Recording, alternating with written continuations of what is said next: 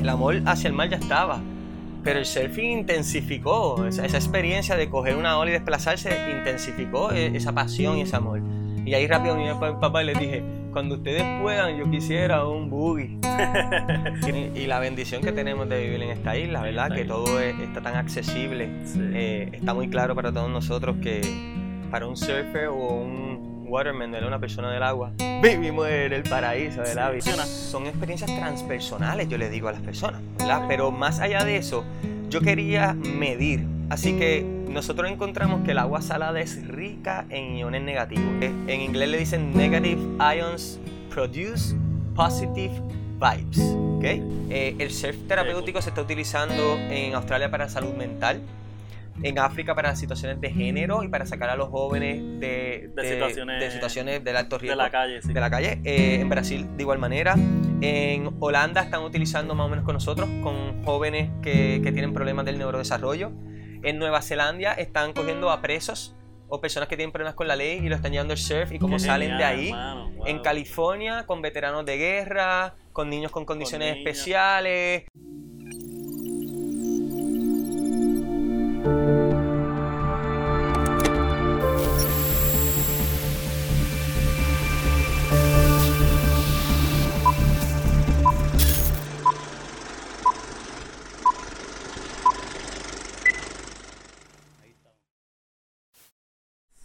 Saludos a todos, bienvenidos a, este, a un nuevo episodio del viaje. En este caso nos acompaña Giovanni Martínez, eh, un gran psicólogo y terapista que está usando el surfing como una terapia alterna. Así que nada, Giovanni, eh, ¿qué, me, qué me puedes contar? Como que cómo comenzó, quisiera comenzar, cómo comenzó tu relación con el mar en general. Sí, pues mira, eh, mi- mis papás eran de estas familias que siempre iban a la playa. Normalmente nadie surfeaba ni nada de eso, simplemente íbamos a Piñones, íbamos a Pine Grove, a este tipo de playas a disfrutar. Cuando yo tenía 11 años, yo tengo unos primos que viven en Texas, son mayores que yo, y llegaron y ellos querían ir a correr buggy allá a Piñones. Este, compraron los buggies estos, estos charros de Sí, ahí los de Walgreens, yo de creo sí. que costaban como 15 pesos.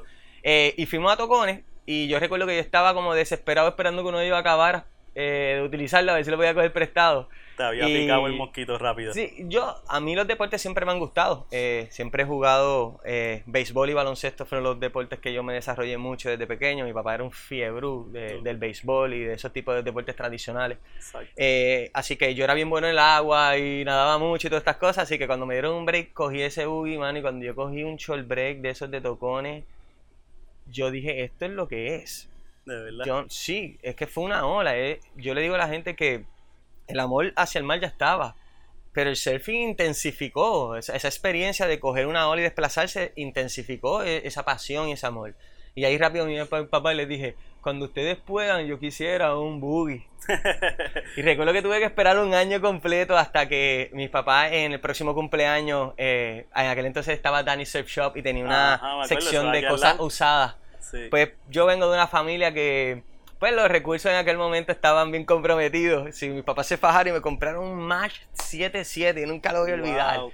Y ahí empezó mi, mi historia con el mar y con el surf, eh, ¿verdad? Yo cuando hablo de surf siempre le digo a la gente que, que yo creo que el surfing tiene muchas modalidades. Exactamente. Eh, en su forma más pura el body surfing, eh, en su forma más tradicional y, y- y más respetable el surfing de pie.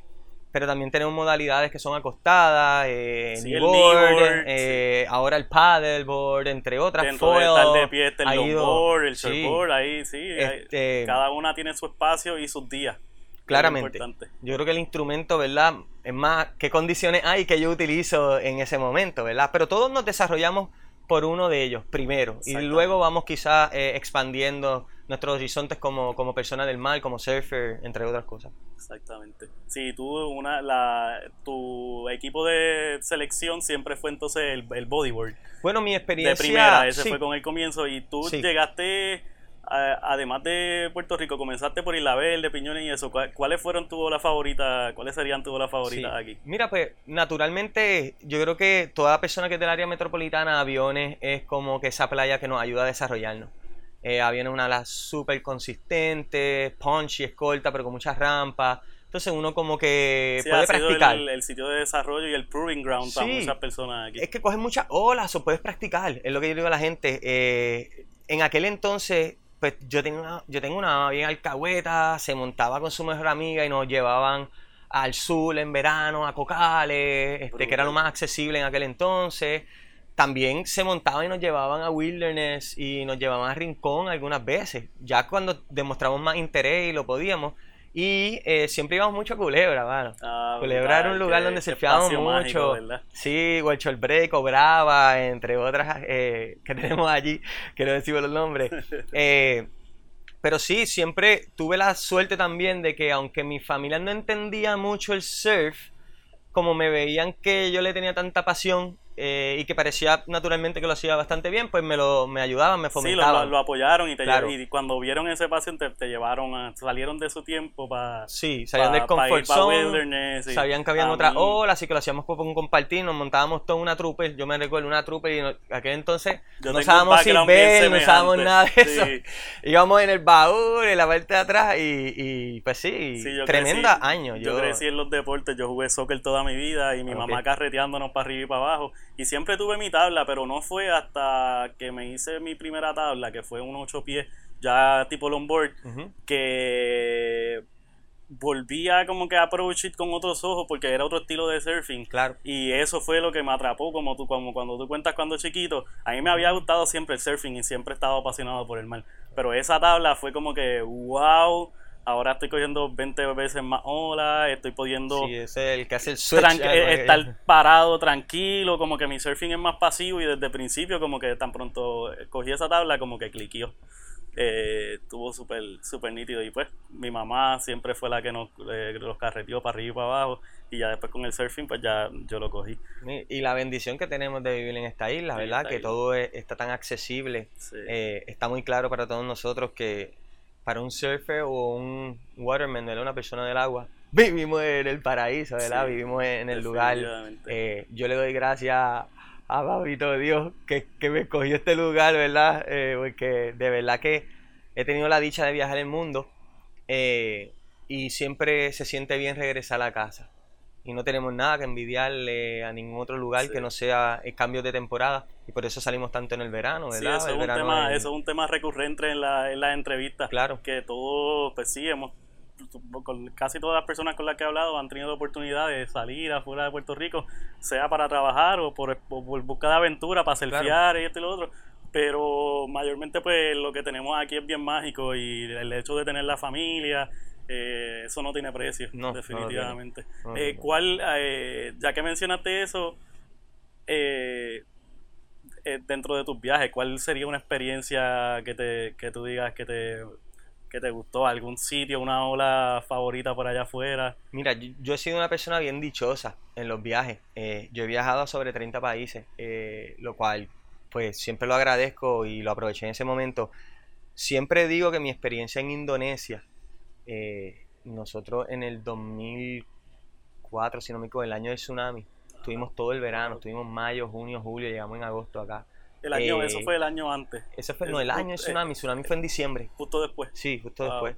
Eh, yo te diría que esa, e- ese viaje, esa experiencia personal y de surfing eh, ha sido la más gratificante para mí, la más que me hizo crecer, la más que me hizo entender y, y- y saber surfear olas largas. Tú- Ya, ya yo lo sé aquí en Chatarra y otras playas, pero es que la ola ya es diferente, la gente lo sabe, tú te puedes dar cuatro tubos, no es, eso, eso no es broma, cinco en una ola, eso tienes que saber tirar una buena línea, es un surfing de tubo. Y entonces cuando estás tantos meses, eh, vamos a decir, puliendo esas destrezas Sí, que ya las tenías, pero las estás poniendo. Además que la calidad de vida, como uno como turista, ¿verdad? Hay que ser realista, nosotros vamos como turistas y vamos con nuestro dinero. Sí. Eh, pero yo creo que también es el lugar que más yo entiendo que yo podía ser yo. Es un lugar bien simple, un lugar bien llevadero, es un lugar que uno se alimenta bien si uno quiere, donde uno tiene mucho contacto con la gente y con las culturas. eh, allí el ya en este hinduismo y el momento todavía has musulmán. estudiado eh, tu grado de psicología. Eh, o- yo no, yo estaba en ese entonces en bachillerato. Sí, en bachillerato. o sea, en estaba pleno en Mayagüez. Estás teniendo esa experiencia. Sí. eh, yo creo que yo siempre le he dicho a la gente que a mí la parte de viajar el mundo me ha ayudado mucho como psicólogo clínico también. Eh, yo creo que esa visión del mundo, de las experiencias, eh, el poderte poner en los zapatos de otra persona, mientras más tú sales de, de la isla y ves otras culturas, otras vivencias, eh, te vas sensibilizando mucho más y desarrollas otras áreas de empatía nada, tu campo visual aumenta. Yo le digo te sales de tu burbuja, de claro, claro, sin criticar al que no pueda salir. Yo simplemente tuve la bendición y la dicha de poderlo hacer. Porque en vez de, pues, en vez de gastar mi chavo en, en janguear y en carro y otras cosas, lo echábamos todo en un pote y ya teníamos un destino y y era bien ¿Cuál fue la ola que te trajo? Como que, ¿Qué ola te hizo montarte en un avión para allá? ¿Alguna en específica? Eh, ¿A Indo? Sí. No, todas. Bueno, en aquel entonces tengo que aceptar que, que Padán y, y Desert Point eran como que esas olas que siempre... Y entonces, aunque llegamos a Mentawai, era Hollow Trees, Rifles, había unas olas que ya estaban, pero no se conocían tantas como ahora, obviamente. No Can Do Me imagino que mucho menos accesibles que ahora también. si ustedes supieran las misiones que teníamos que hacer para poder llegar a algunos lugares. Eh, pero todas esas experiencias, ¿verdad? Son tan enriquecedoras eh, para nosotros. Eh, así que yo siempre le he dicho a la gente que la gente dice, ah, pero ustedes lo que van a hacer fiel, mucho más que eso. Eh, vamos a vivir, vamos a conocer, vamos eh, a, pues, a, crecer nuestro horizonte. Y sí, eh, sí, claro, mucha de la motivación intrínseca y la selfial.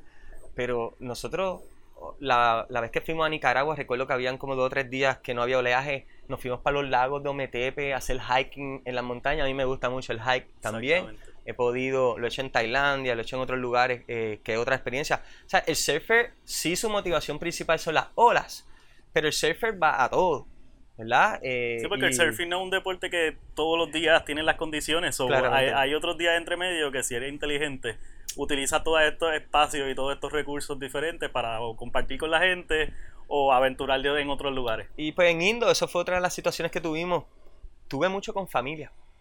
Eh, nos quedábamos en lo que antes se llamaban Warun, que lo que costaban eran 10 mil rupias, que era un dólar, yo recuerdo, la noche.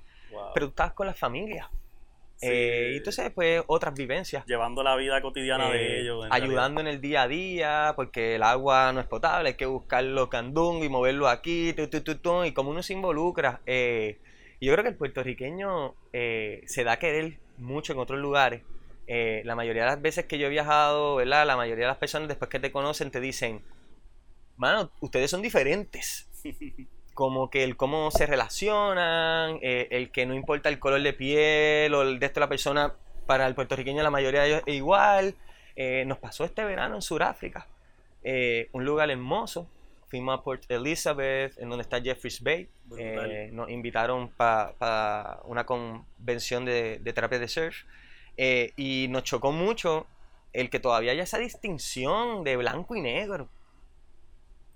Nosotros sacamos un portrait de nuestra familia y aquí hay de todo un poco, hermano.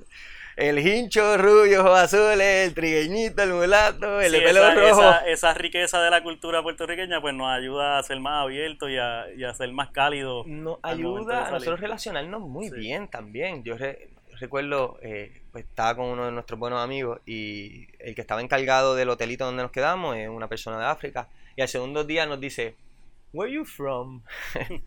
Él quería saber de dónde nosotros éramos, que nosotros dábamos los buenos días.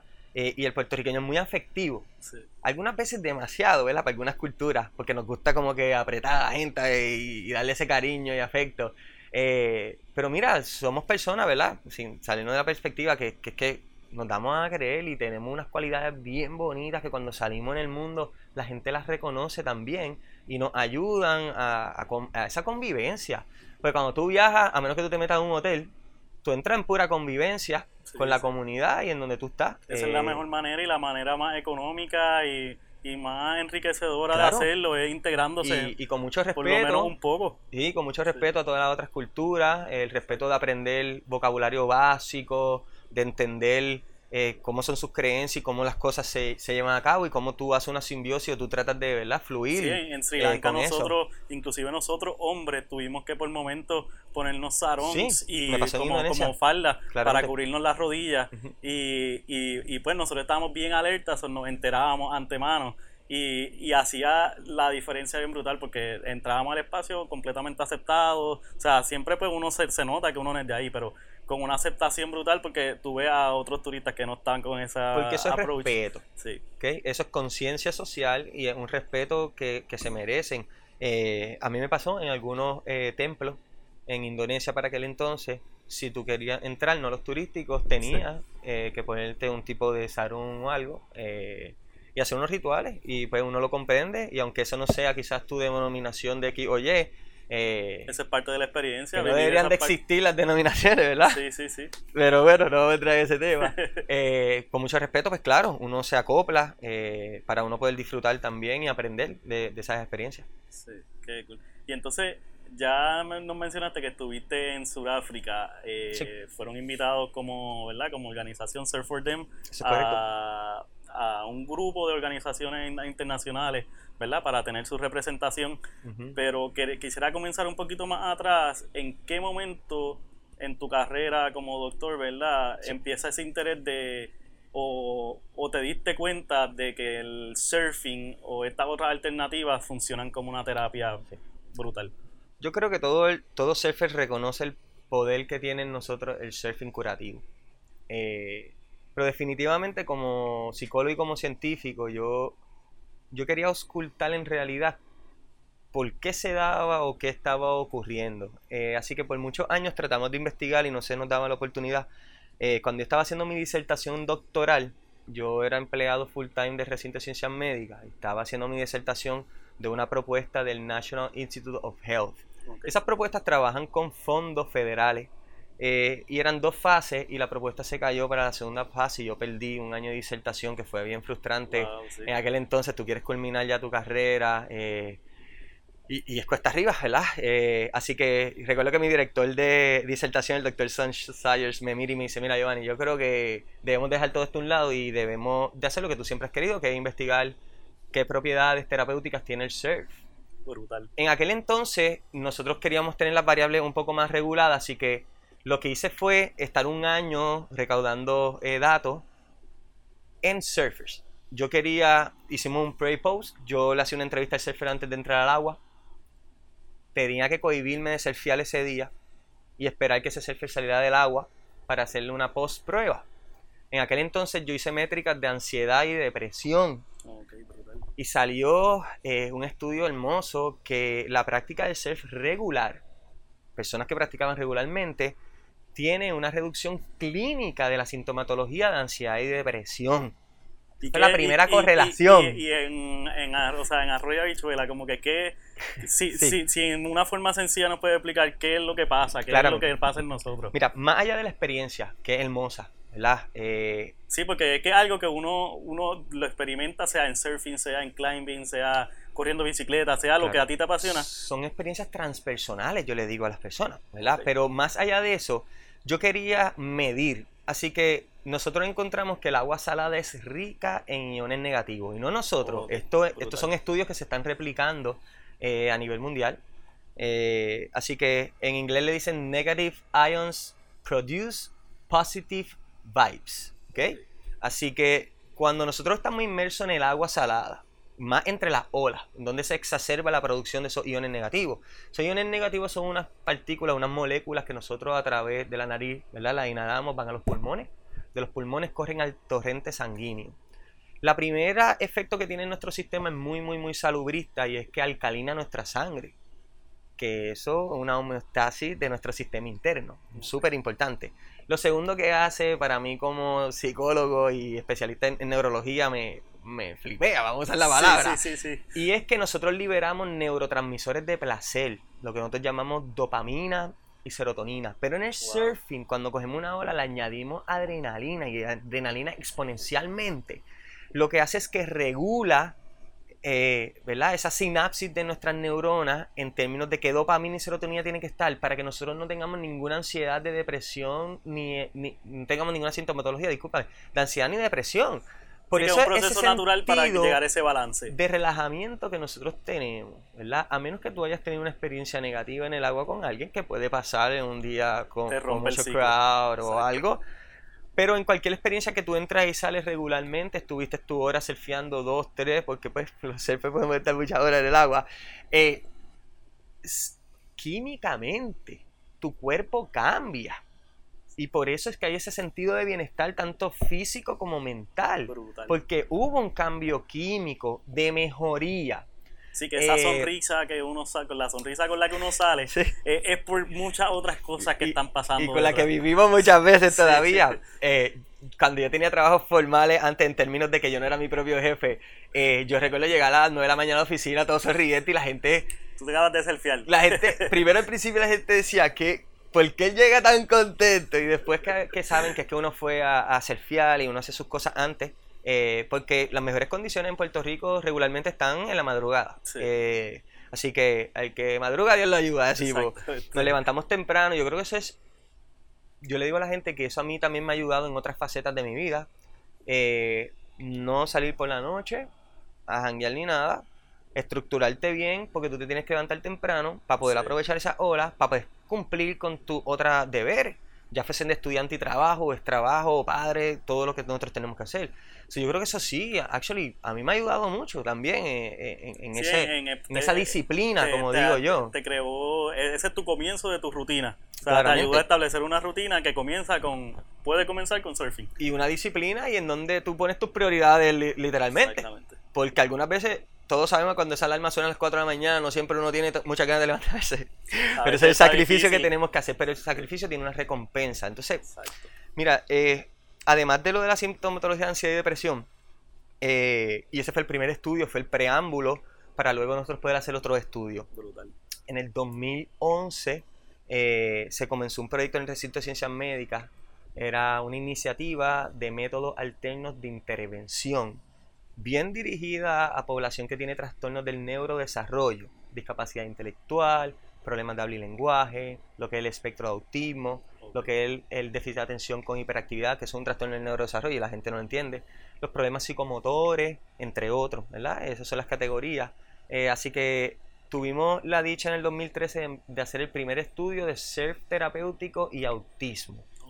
Eh, fue el primer estudio IRB approved, es un estudio formal con el recinto de ciencias médicas regulado por el comité de ética. Eso quiere decir que estos datos son válidos a nivel mundial cuando tenemos los resultados. Sí, y a pesar de que después estaba usando la actividad del surfing, que es recrea- se considera recreativa, Sí. eh, eh, o sea, hicieron un approach completamente legítimo y médico y tecnológico para medir Completamente. ese proyecto. Eh, en cualquier investigación científica tienen que haber eh, unos instrumentos formales eh, establecidos.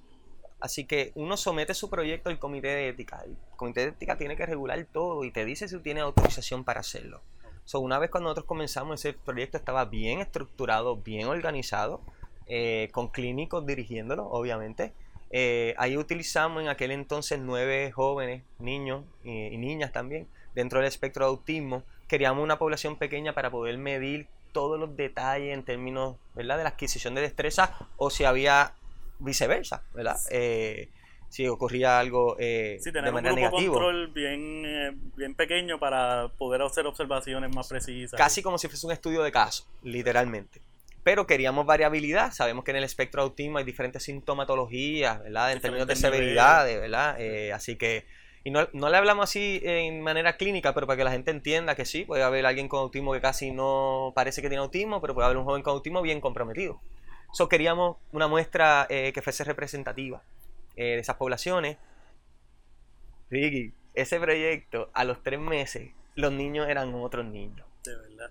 nosotros recibimos llamadas de los directores de escuela, de los patólogos del habla, de los terapeutas ocupacionales. La gente nos decía, ¿qué ustedes están haciendo con esos nenes? Wow, Y nosotros le decíamos, lo estamos llevando dos veces a surfear en la semana. Lo llevábamos los jueves en la tarde y los sábados.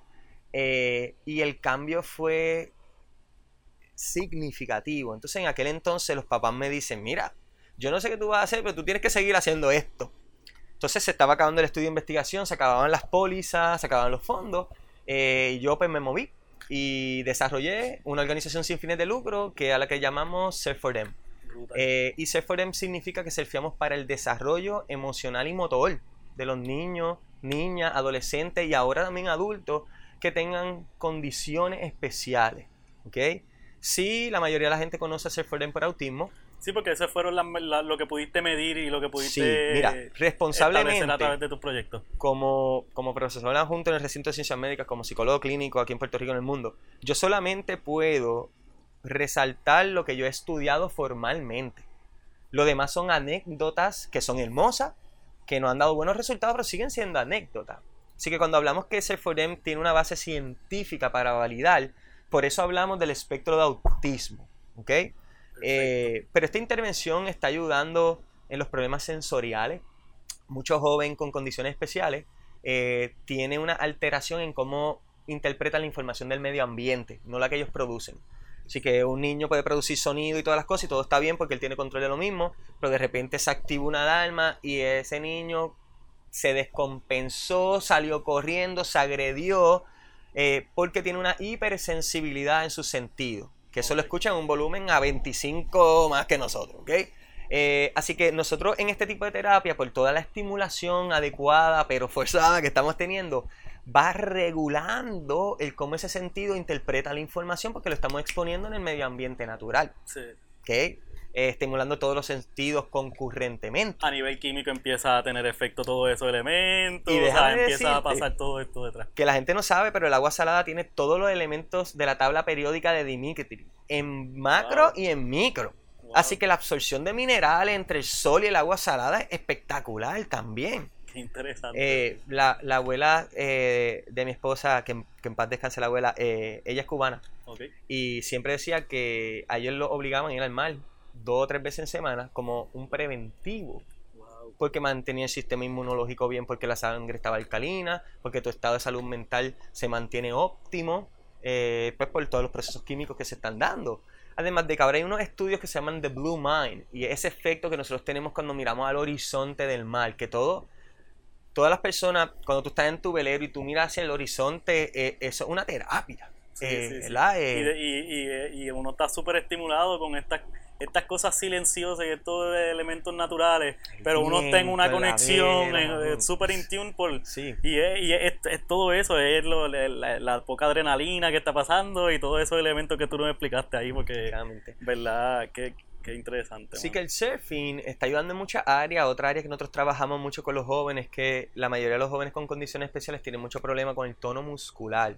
Es una proteína que hay en el músculo, se llama la carnitina, no ayuda al desarrollo del músculo. O tenemos que usar eh, cuerpos de agua, porque los cuerpos de agua son de bajo impacto a los tejidos también, como el ligamento, el tendón o el músculo. Si ese tejido blanco, para que no se lastime tampoco, recuerda, el músculo no está haciendo su support, solo el otro está muy expuesto.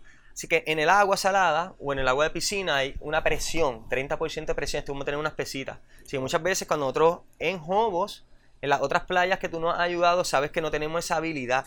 Pero en Jobos yo acabo una ola, tengo esa piscina completa para trabajar, como digo yo, y, yo bajo con el joven y ahí yo trabajo como flotar, el músculo esqueletal que es importante y voy ayudando ese tono muscular también. Postura, motor fino, motor grueso son áreas que estamos eh, documentando que hemos mejorado mucho. Las áreas propioceptivas que tienen que ver con el equilibrio el balance que tú tienes que tener en el surf. En el surfing. Miren, primero una superficie que es solamente con sentarte en la tabla necesitas un balance bastante serio. Y segundo, que una ola le está dando, así que tú tienes una superficie inestable y una fuerza que te está llevando y tú tienes que canalizar tu balance. Es impresionante, así que estimulamos. Es bien bonito, es bien bonito. Ahora mismo me estás contando esto y estoy recordándome de los niños y, y pues esas pocas esas oportunidades que he tenido de, participar con ustedes, que en verdad eh, uno coge como de esa, o sea, uno lo pasa desapercibido en el día a día con nosotros el efecto que tiene y cuando uno está allí de momento uno ve ese efecto y, eh, es uno se siente súper agradecido. Yo, yo, le digo a la gente que para mí ha sido como madurar un área de mí como surfer, más que como psicólogo. Eh, aunque la psicología me ha ayudado mucho, me ayuda más el, ser un surfer, en este caso, ¿verdad? Eh, y como el ahora utilizar el surfing como, como una herramienta para mejorar la calidad de vida de otras personas. Eh, que a su vez, ¿verdad? La retroalimentación ayuda a la de uno. Eh, yo creo que esto es un proceso de ambas partes. Todos nuestros surfers eh, se sienten que, están haciendo algo bien positivo, con propósito. y cuando esas familias Porque mira, las familias Sí, son bien no- agradecidas, yo- las familias llaman, las hemos- familias... Esto no es relación de un surfer con un niño, esto se vuelve como ve- cierta familia. uno ve en la foto y eso, el efecto en el niño y, y lo que yo entiendo que mayormente es un efecto positivo, ¿verdad? La emoción de los niños y todo. Pero una de las cosas que a mí más me impactó en la primera que yo pude ir, que fue una de las de Inches, Sí. fue que fue una bien grande donde había muchos papás ayudándote en el evento. Y cuando yo vi lo que estaba detrás de behind the scenes, el, el efecto que está teniendo tu trabajo y de los surfers que están a través de la organización en los niños, pero no solo en ellos, sino en el, en el estilo de vida y en la calidad de vida de esa Claro. familia. Es impresionante, mano. A mí en esa parte, eh, que tu, gran parte de tu equipo así de trabajo, ¿verdad? Me imagino que debe ser los papás de, Sí, de- que se han nosotros... motivado a... Eh, Y nosotros apoyar. queremos que eso ocurra porque eh, siempre nos mantiene en perspectiva que las familias estén involucradas en estos procesos. Eh, inclusive yo lo involucro en la toma de decisiones porque algunos de ellos están en mi junta de directores. Wow, cool. Eh, así que siempre el norte se va a mantener muy claro que Surfordem es una organización sin fines de lucro que da servicio y que educa. Y esos son nuestros dos componentes primarios. Nosotros o damos las terapias eh, bien dirigidas los sábados en Jobo, hacemos los eventos como tú has estado, Sí. lo hacemos en aviones, en piñones, lo hacemos en hinches. Sí, yo creo hicimos que la, Carolina la- la- vez. cuando yo empecé a conocer de tu trabajo, lo- una de las cosas que me llamó la atención, que de esas organizaciones que formaron parte de lo de Sudáfrica, ¿verdad?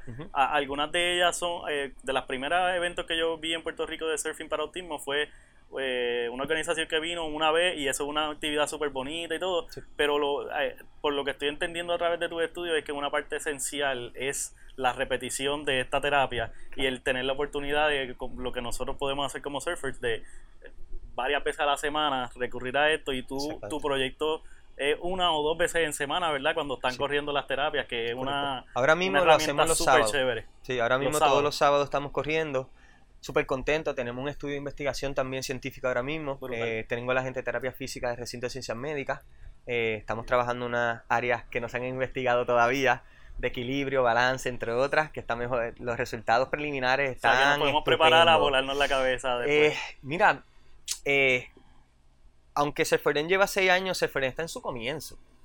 Eh, yo tengo muchos planes eh, con esta organización de crecimiento. Eh, comenzamos siempre por nuestra casa, como le digo yo a las personas.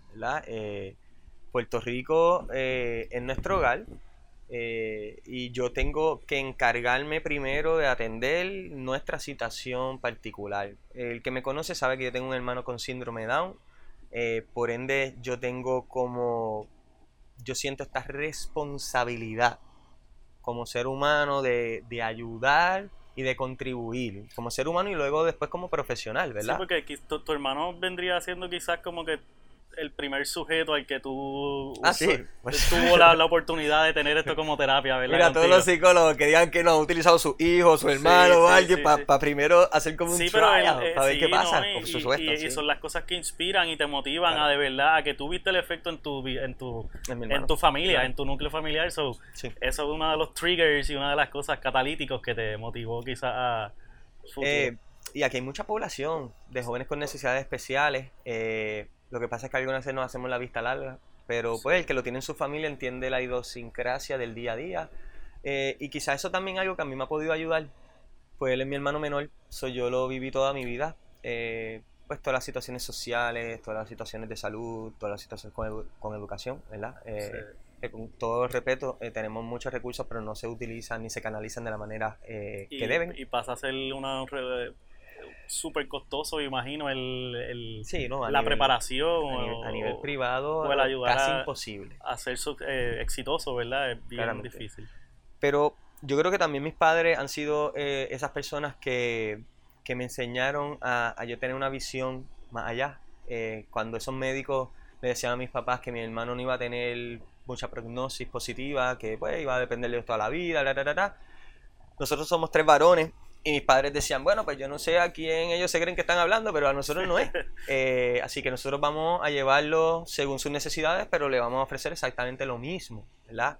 Así que con mucha lucha y con mucho esfuerzo, mi hermano es un adulto ahora que trabaja todos los días, que es atleta de Olimpiadas Especiales, Wow, qué cool. que es líder de una organización sin fines de lucro.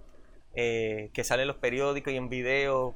Pues, yo me crié en Roosevelt, tengo varios amigos que cantan la música que yo no escucho, que es underground o como le llamen ahora a los muchachos, cada vez va cambiando de nombre. Sí, el género urbano.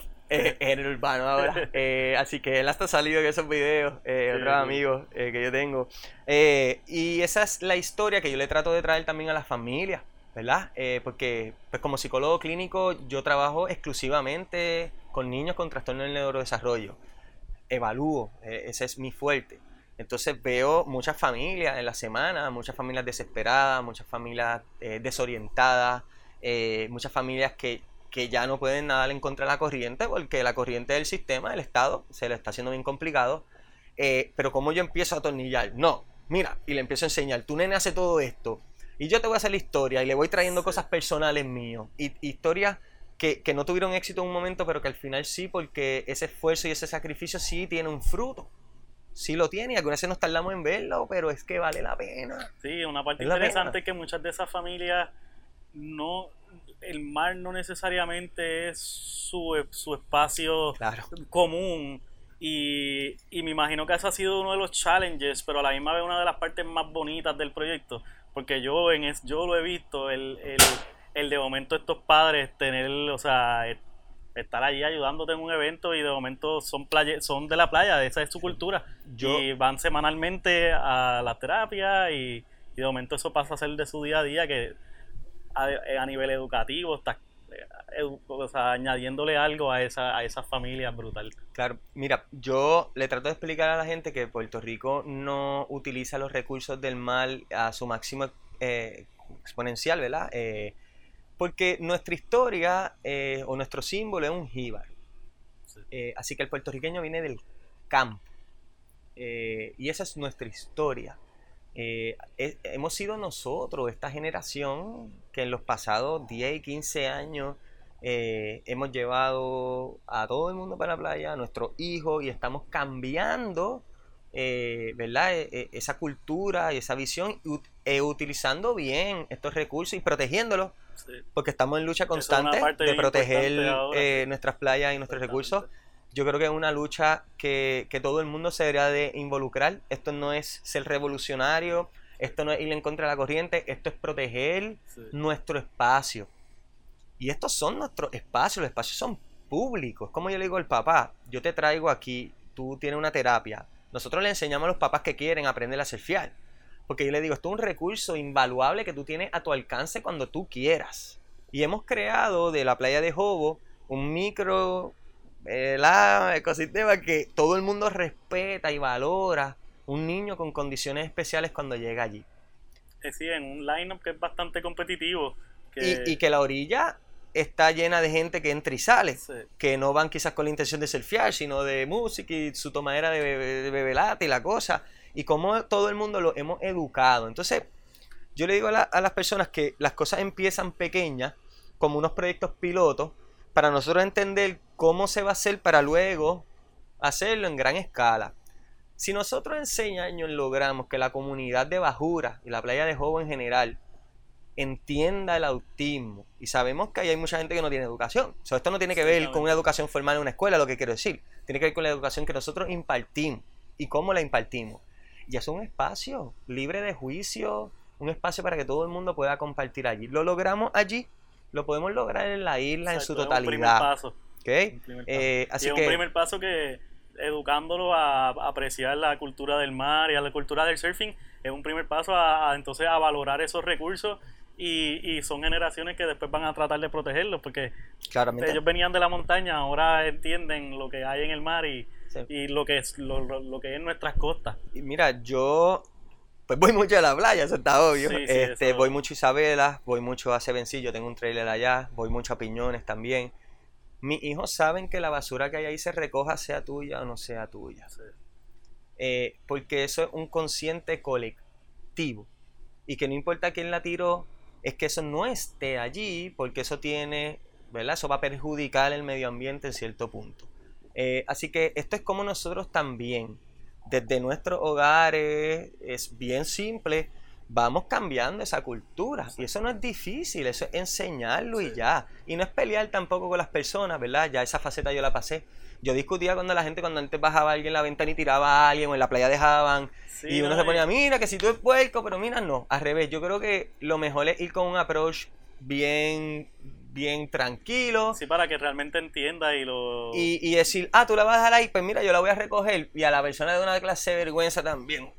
Que aunque no diga nada, se fue por ahí, se acordó de eso y la próxima vez no la va a dejar. Sí, le pica, le pica. Claro. eso es. Eh, así que también está en nosotros doblar ese lomo y recogerle de vez en cuando y seguir protegiendo y seguir educando. Y, y yo no voy a parar de decirlo en esta entrevista, para mí la educación, y va más allá de la educación formal de una institución, la educación es vital y nosotros, ¿verdad? En algún momento la perdimos un poco. Perdimos los valores, perdimos ese respeto y es como lo retomamos de nuevo. gracias. Eh, este, este weekend tuve la dicha de, estar en, fui a hacer Fordem el, el, sábado y luego fui a una actividad en la Hacienda Santa Juanita, en Maricao. Todos sabemos que, el lado, la cordillera occidental de Puerto Rico siempre ha sido el, el lugar donde las grandes luchas y las cosas más importantes históricamente de Puerto Rico se han dado, un lugar que yo valoro muchísimo eh, eh, como persona y como puertorriqueño. Mire, tuve una experiencia tan bonita en la hacienda de Santa María. Mira, ellos tienen 300.000 abejas contenidas, se llevan a los niños, los educan. Se dieron a mis niños, le enseñaron de un montón de cosas, fuimos a unas piscinas naturales. Tenemos tantos recursos hermosos y tanta gente dispuesta a educar en sus proyectos. Mire el proyecto de Casa Pueblo. No sé si tú lo has visitado, no, pero ese no lo he visitado. Yo, yo, le, yo tengo que exhortar al pueblo de Puerto Rico que por favor entiendan lo que está sucediendo allí. Ese es el proyecto de autogestión más hermoso que tiene nuestra isla y el gobierno lo penaliza. Al doctor se lo llevan preso a cada rato porque está off the grid. Ese, pueblo, ese pueblo está off the grid por completo. Ellos son auto suficiente en agricultura, en, electricidad, en agua, en, ¿Y en dónde queda todo. Eh, adjuntas. En adjuntas. No sé por qué lo pensé, pero en adjuntas es que está, como estoy en Maricao, desde, este proyecto la gente lo tiene que ver, la gente tiene que, ir y, entender. Yo, yo creo que eso es una clave ahora mismo en este momento histórico en Puerto Rico, la autogestión. Eso es algo clave. el, el poder uno sea a nivel empresarial, sea a nivel comunitario, el que hay que tomar la rienda y hacerlo. Y, oiga, nadie quiere que pase otro huracán y, ¿verdad? Con todo el respeto, yo sé que esto fue una situación crítica en todo el sentido de la palabra.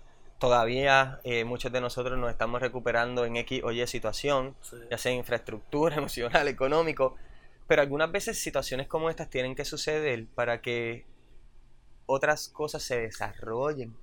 Y, yo tengo que aceptar que yo nunca había visto tanto proyecto de agricultura en Puerto Rico. Agricultura adecuada.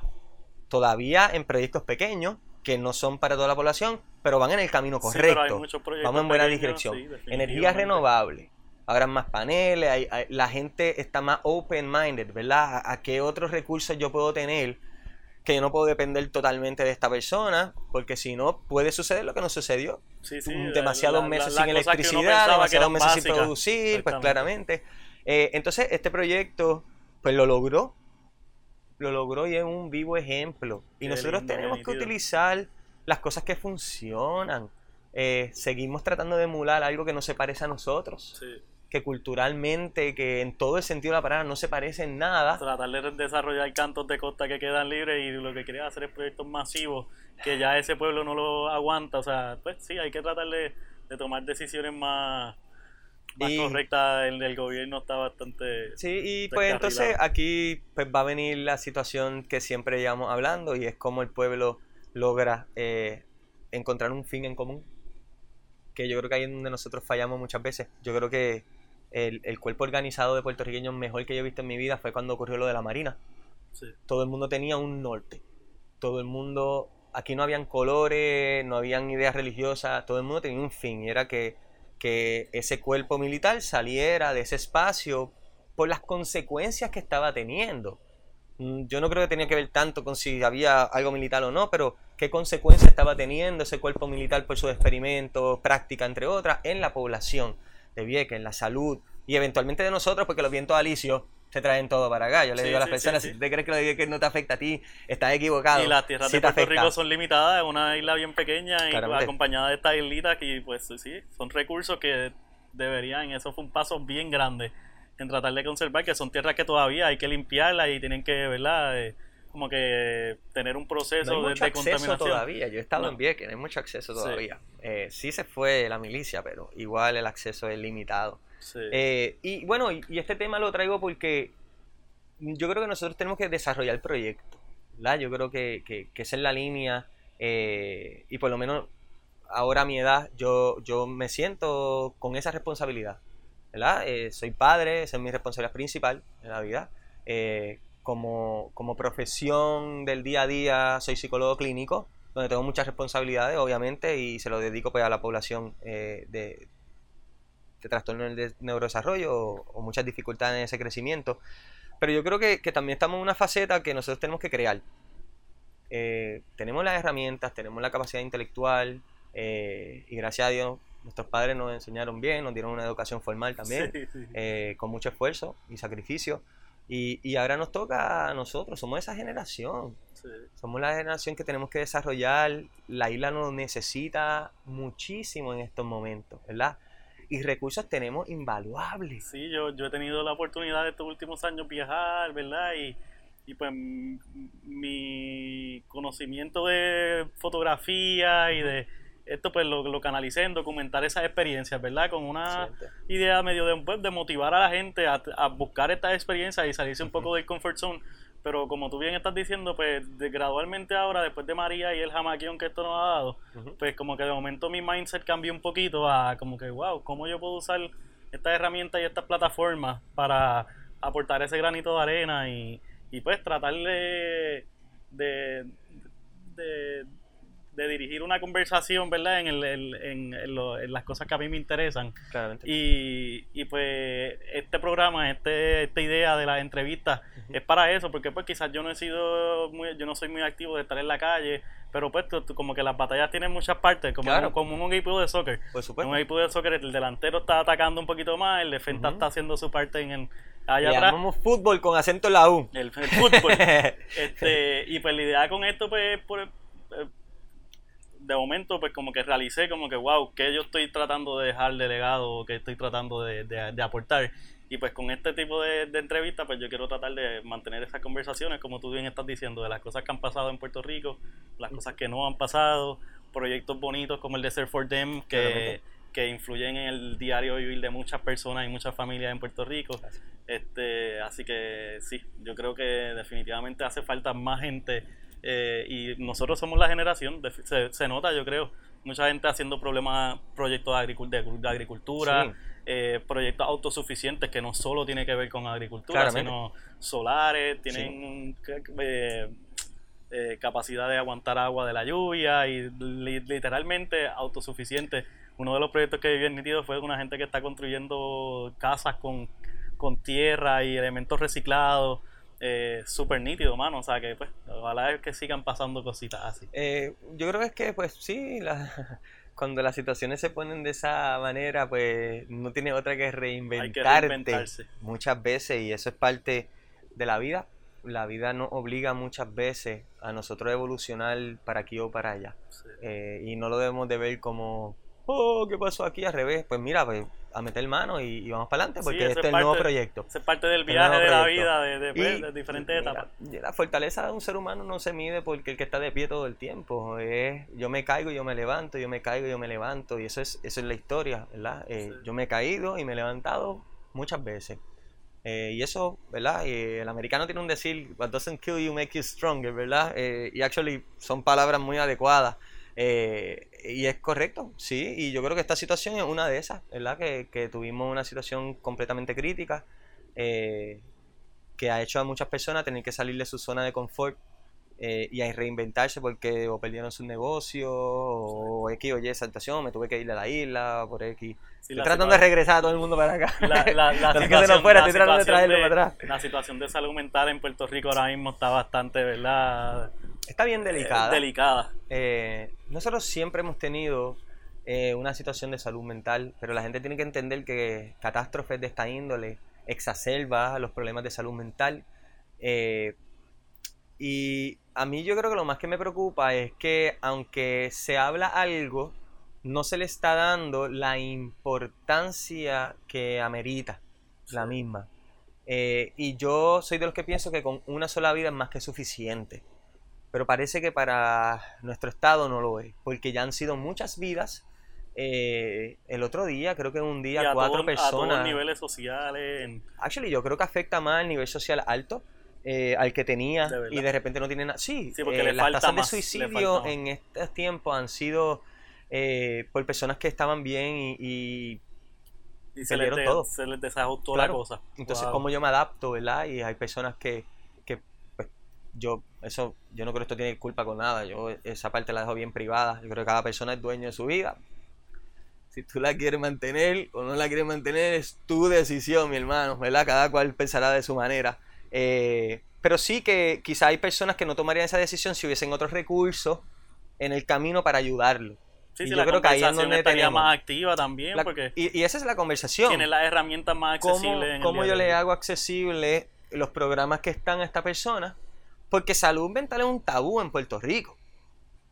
Lo es. Nadie quiere decir que un psiquiatra y un psicólogo, porque eso estipula que tú estás loco, tú tienes un problema grave. Mire, hermano, eh, tú puedes ir a un psicólogo por cualquier situación que tú necesites también otro, otro punto de vista, como digo yo, en términos de tomar decisión, lo que sea. No tiene que ser que tú tienes un trastorno de personalidad o tú tienes una depresión mayor o tú tienes una esquizofrenia. todo bien, pero quieres canalizar tu energía.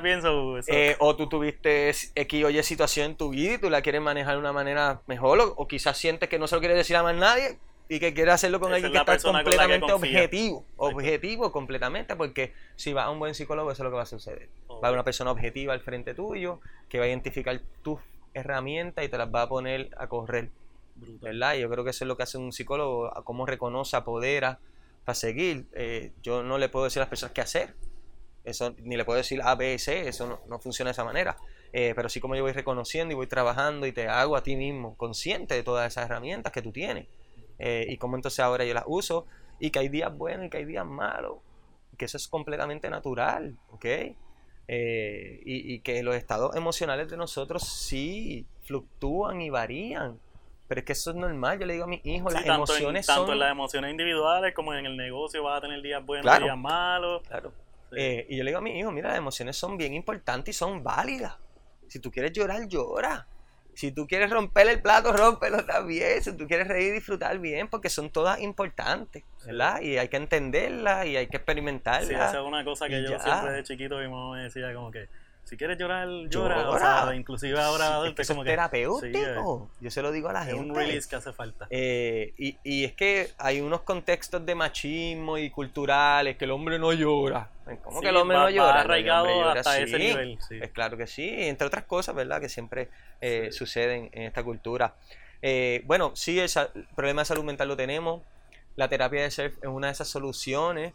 Eh, Sí, la terapia alternativa, el salir al, salir al espacio abierto, de salir a caminar, salir a escalar, compartir con tus amistades, mirando el mar, ya ese efecto de, de los iones va a empezar a, tomar acción. Porque sabes que los iones negativos también se dan en el monte. De verdad. Por eso es que están diciendo la terapia de caminar descalzo por el monte. Nosotros tenemos absorción también de iones negativos por los pies. Y que Eso la me otra excusa para seguir andando descalzo. Las sí, yo soy medio Eso es grounding, el concepto de grounding, ¿verdad? Que no entiende. Yo saqué las características del pelo rubio, los ojos claros, pero soy, mira, soy más indio que los demás. soy yo. Eh, yo creo que de los surfers eh, nos gusta estar en contacto directo con la naturaleza en todo momento. No, no importa dónde es. Pero son cosas que y nos quitamos los layers de ropa también. sí, ¿no? Y uno las va poniendo quizás como que, pues, es porque somos surfers. Pero no solo eso, porque quizás uno no se está dando cuenta del efecto secundario que está teniendo eso, que, que está teniendo un grounding y el cuerpo está teniendo un efecto que pues por eso te sientes mejor descalzo. Y, y quizás más de decir surfers que nos gusta la naturaleza, que entendemos que el elemento de naturaleza es bien importante y, y vamos a él. O sea, lo utilizamos. Porque porque yo siento mucha satisfacción cuando estoy en el monte y en otras cosas también. Bueno, es que el surf difícil de compararlo con algunas cosas. Eh, yo se lo digo, ¿verdad? El surf es tan único. Eh, pero igual tú tienes experiencia bien bonita. Yo cuando estoy en creo un velero, le digo a la gente que, a mí eso me, me, especial ayuda. de, eh, obviamente, en la como me estás diciendo, en la montaña hay un efecto igual o semejante, pero el, el hecho de que el mar es un elemento totalmente cambiante todo el tiempo, dinámico, dinámico. Eh, eso cambia todo, porque entonces cada experiencia es diferente. En climbing tú vas y la pared tú sabes que la ruta va a seguir, la piedra no se movió. Tú eres el eh, que que haya una, una grieta nueva o algo pero en el mar tú estás entrando y estás encontrándote con condiciones diferentes, puedes ir siempre al mismo sitio y todos los días va a haber algo diferente ahí que te va a coger de sorpresa. Ninguna ola es igual, eso es tan impresionante. Y eh, poder adaptarse a eso es una de las cosas chéveres, no es fácil, claro. pero eh, es una de las cosas bien chéveres y verle eso con los niños en el proyecto es espectacular, porque pues, ¿verdad? Eh, el efecto de energía y de felicidad y los abrazos después con los padres es magnífico, en verdad. Y mira, eh, le digo a la gente que esa primera vez que el niño dijo una palabra y aquel papá lloró contigo, esa primera vez que el niño salió emocionado del agua corriendo y le dio un abrazo al papá cuando nunca había demostrado afecto. O sea, Sí, estos son anécdotas reales. Estos son cosas que quizás alguien en la playa lo vio y no lo percibió o no lo entendió y, y no está mal, porque quizás no sabe la historia. Pero nosotros sí lo sabemos y estamos bien pendientes. Eh, eh, todos esos detalles eh, se acumulan también, son muy importantes. y son los que nos dan la motivación a nosotros para andar con la misma energía. Tú, tú nos has visto trabajando, tú, tú sabes que todos nosotros tenemos ganas de estar ahí allí. hay amor, ahí hay amor al arte. Y... Que, que, no, que tenemos una banda en los ojos en términos de que cualquier niño, no importa la condición, se va a tratar exactamente igual, se le va a dar la misma oportunidad. Inclusive el que tiene quizás más condiciones, vamos a estar más tiempo con él y le vamos a dedicar más tiempo. Nos pasó en el evento de aviones que este niño no quería entrar al agua el sábado. No sé si es que tú estuviste el domingo con nosotros. Yo estuve, no me acuerdo. Cuéntame el sábado, el, último niño no quería entrar al agua, no quería entrar al agua. Entonces la mamá pensaba que nosotros lo íbamos a dejar ahí. Y nosotros seguíamos buscando la vuelta, y seguíamos buscando la vuelta, y seguimos buscando la vuelta, y seguimos vuelta. Después de hora y media, logramos que entrara al agua y que poco a poco y tuviera la experiencia. Mire, la mamá me llamó después, al otro día porque ella quería ponerme en perspectiva lo que había sucedido, a ver si yo no lo veía en perspectiva, ¿verdad? Y, y algunas veces sí, perdemos un poco la perspectiva porque lo hacemos tan natural o lo queremos hacer que, pues, pero para ella fue todo. Porque a cuántas actividades su niño había ido y nadie daba la milla extra para que se involucrara. Wow. ¿Ok? Entonces. Nunca habían podido romper la barrera. Entonces, eh, lo que le digo a la gente, mira, no, no necesitamos tener un doctorado, no necesitamos eh, tener una especialización en una área particular. Eh, yo creo que todos podemos contribuir de alguna manera u otra. Tú no tienes un doctorado, bueno, lo tienes en shaping, en otras cosas. Sí, sí, pero tiene tú dices, mira, yo domino el surfing bien, yo conozco el mar, cómo funciona, y, y yo sé que yo puedo manejar uno de estos jóvenes con amor y con cariño las puertas están abiertas. Es lo que nosotros le decimos a las personas.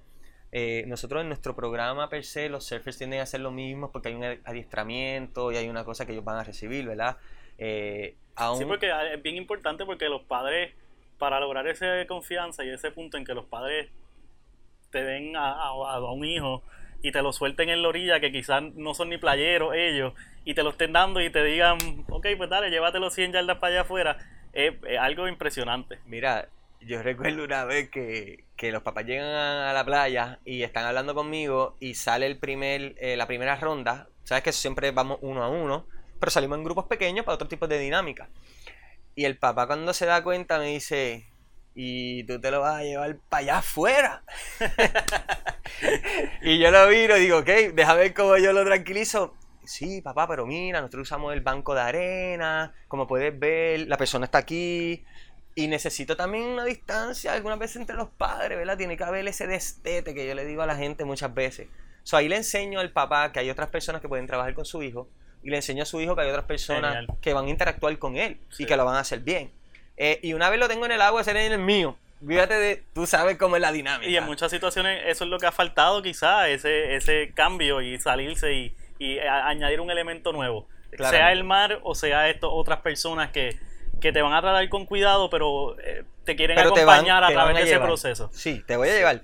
Yo te voy a tratar con delicadeza, pero yo te voy a empujar también para lograr lo que necesitamos, porque tenemos que estimular. Yo no creo que se más sea algo eh, extraordinario en términos de qué estamos haciendo, pero que sí estamos estimulando unos cerebros orgánicamente, neurológicamente y unos sistemas que están logrando conexiones adecuadas, lo que se ve resultado. Y es exposición, pero adecuada.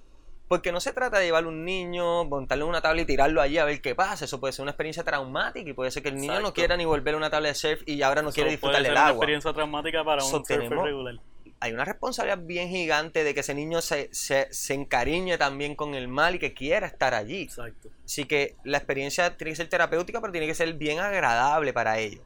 Entonces, Hobos también nos da la oportunidad de que por acá están los ricitos, y está la piedra, y están los cangrejitos, y están. Eh, puede haber en verano va mucho manatí a, a, dar la luz allí. Eh, tiene el área marina y adentro para zambullirse. Chacho, y eso es espectacular. a veces nos llevamos las caretas para que el nene también, el nene cuando ve lo que hay abajo dice, wow, ¿qué pasó aquí?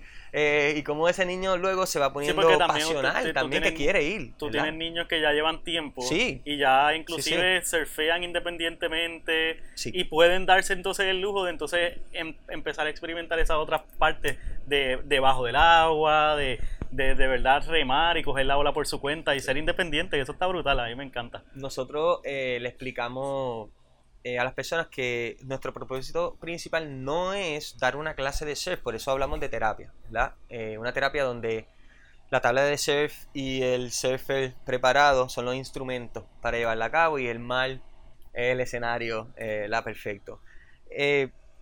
nosotros si vemos que ese joven de repente muestra interés y tiene ciertas habilidades, dalo por 100% seguro que le vamos a enseñar a surfear, que le vamos a quitar el salvavidas, que le vamos a traer nuestras propias tablas y que le vamos a enseñar. Y sí, tenemos historias bien bonitas de, jóvenes que están surfeando por cuenta propia, siempre con uno de nosotros en el agua.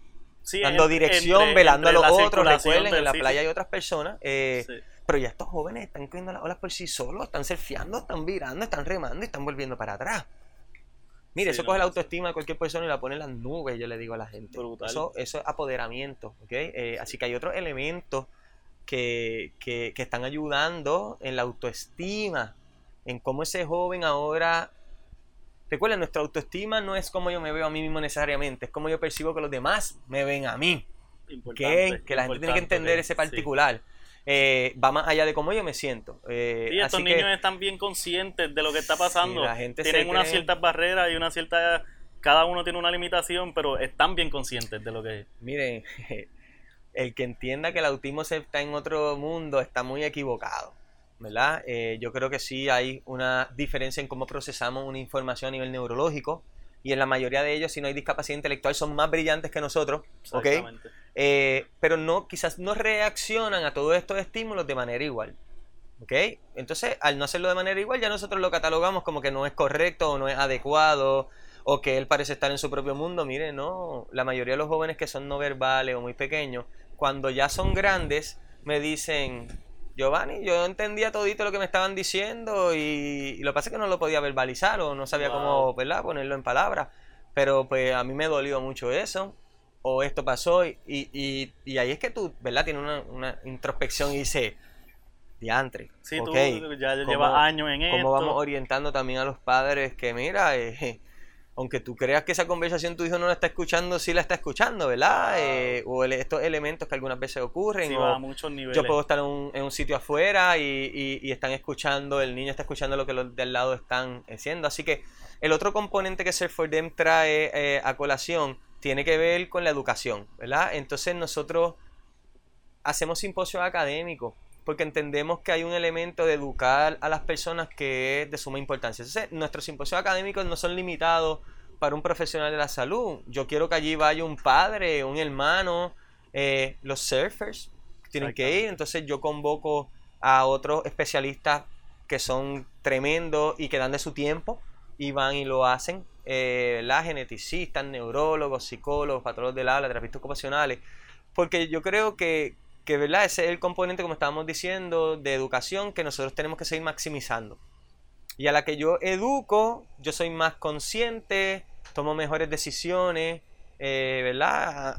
ante algo. Sí, eh, mientras cada año vas aprendiendo cosas nuevas y cuando terminé estos estudios que estás haciendo ahora con el recinto de ciencias médicas, ¿verdad? De con momento, pues, física. necesité otra plataforma para compartir eso, incluso porque hay gente que está al día, pero hay todos los meses o todos los días están saliendo cosas nuevas. Mira, el surfing, eh, eh, eh, están pasando cosas bien importantes en el surf. el que se convierte en un deporte olímpico trae una plataforma completamente diferente. Sí, el reach del deporte es mucho mayor entonces. Y que la parte terapéutica está creciendo, eh, pero heavy. Yo estoy bien, bien impresionado. Eh, previo a ir a Sudáfrica, yo sabía que habían otras organizaciones en Australia.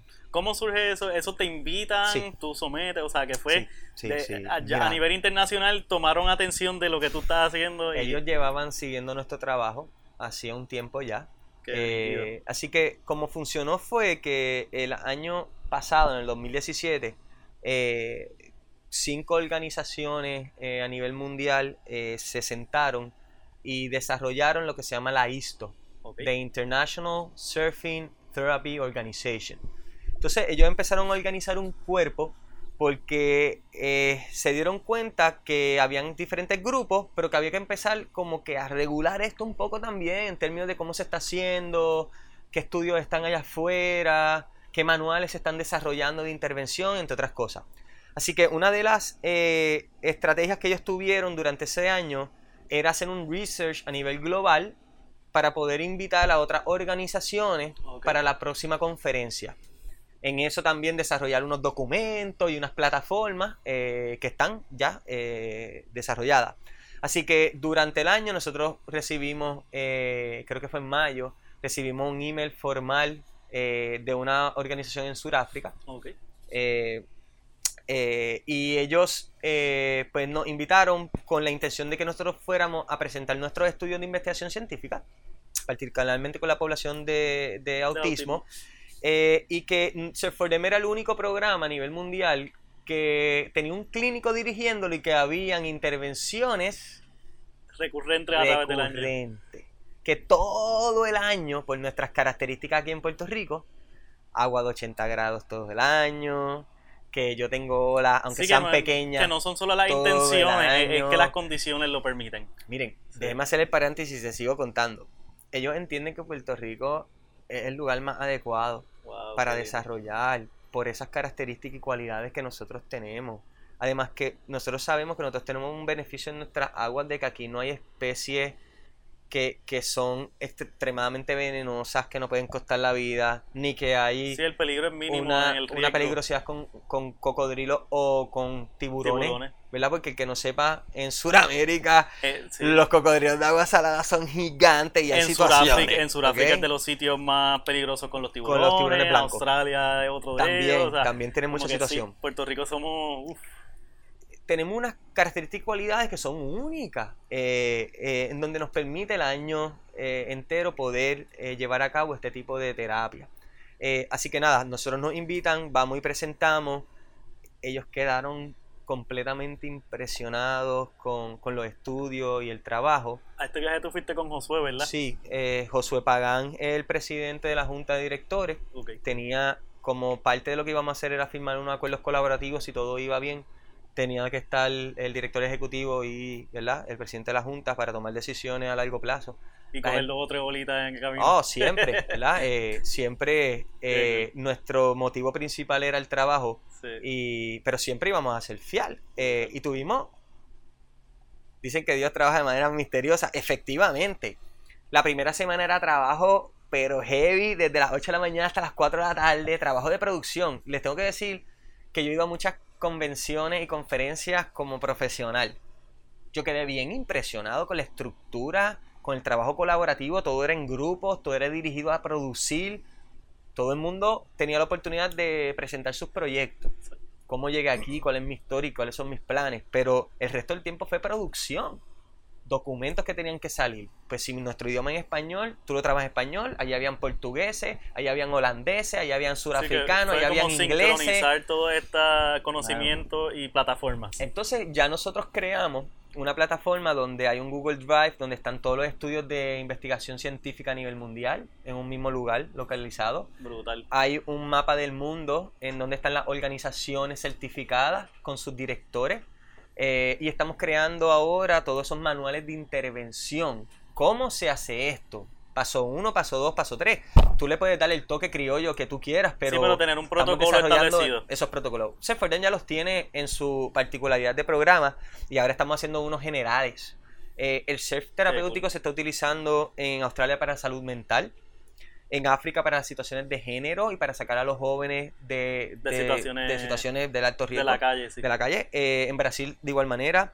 En Holanda están utilizando más o menos con nosotros, con jóvenes que, tienen problemas del neurodesarrollo. En Nueva Zelanda están cogiendo a presos o personas que tienen problemas con la ley y lo están llevando al surf y cómo salen de ahí.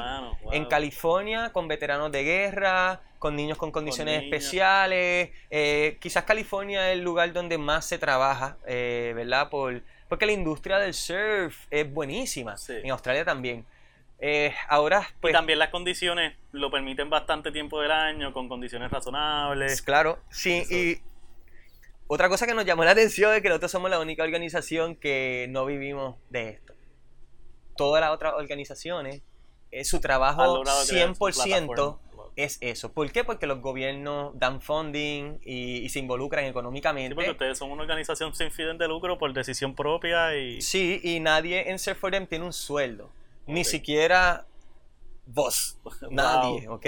Nadie. Eh, así que nuestros fondos son para el equipo, para las pólizas y para servicios, completamente, 100%. Eh, me imagino que en algún momento podrá crecer a hacer un programa que ya está desarrollando otras cosas y quizás ahí se puede reclutar y, dar el sueldo. Por el momento lo que queremos es que los fondos cuando entren se traduzcan a servicios, mientras más fondos, más familias y jóvenes se pueden beneficiar de esta intervención y que el dinero no sea eh, la razón para si yo lo puedo recibir o no.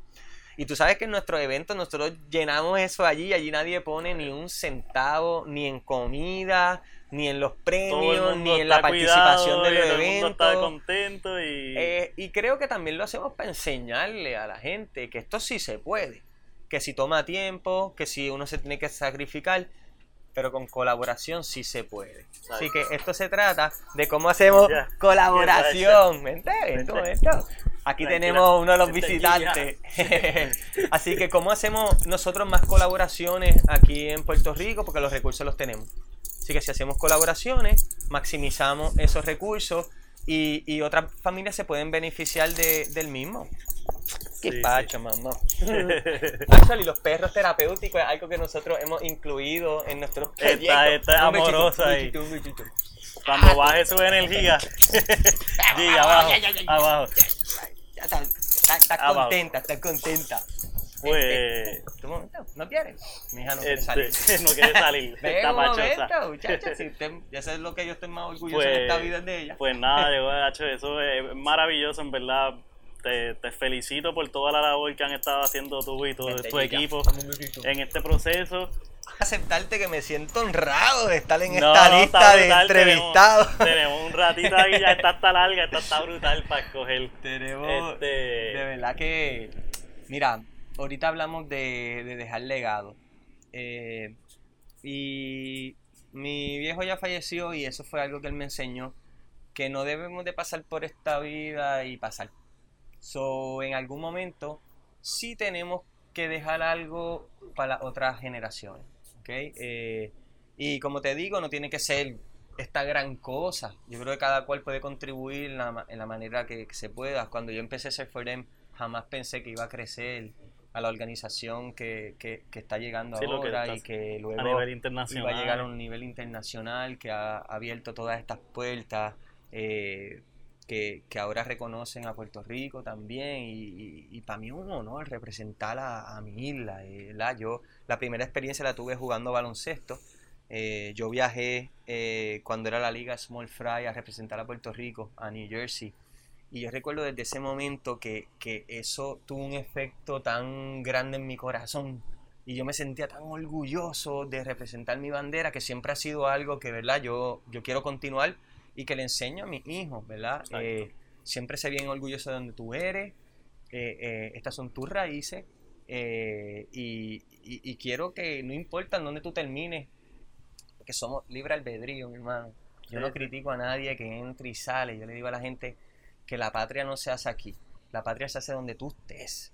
Okay, eso, eso la gente lo tiene que tener claro y nadie se tiene que sentir no importa mal dónde te va a llevar esa, esos rasgos que nos identifican como puertorriqueños los vas a tener sea en India, sea en Estados Unidos. Porque tú vas a representar a Puerto Rico, porque tú eres un puertorriqueño. la patria se hace en el día a día, no quiera donde tú estés, ¿ok? Eh, no, es sentado viendo televisión. Sí, no, definitivamente. Y todos nos merecemos un ratito allí, ¿verdad? Para descansar. Pero no, no se trata de eso. Mami, ven acá, que quiero que la gente te vea. Ven acá, venga, avance. Vente, vente rápido. Ven. No, venga, venga, venga, venga. Venga, mamá, por favor, que estamos grabando. Vente. Vente, quiero que la gente te vea. Así mismo, sonreída. Pues yo tengo dos hijos y Coral del Mar fue mi primera hija y es como mi partner in crime. es mi media naranja, literalmente y tenemos una relación bien estrecha. Y a ella le encanta el surf y la patineta y muchas cosas que a mí también me gustan. Eh, y ha estado en los comienzos de todo. Qué bueno. Eh, y ha sido como que mucha de mi inspiración también ella. Eh, como padres, algunas veces necesitamos otros empujoncitos. Las cosas se pueden poner difíciles algunas veces y, nuestros hijos son los que nos dan esa energía, esa fuerza y los que mantienen ese norte también en el día a día, ¿verdad? Más allá de, de, lo demás.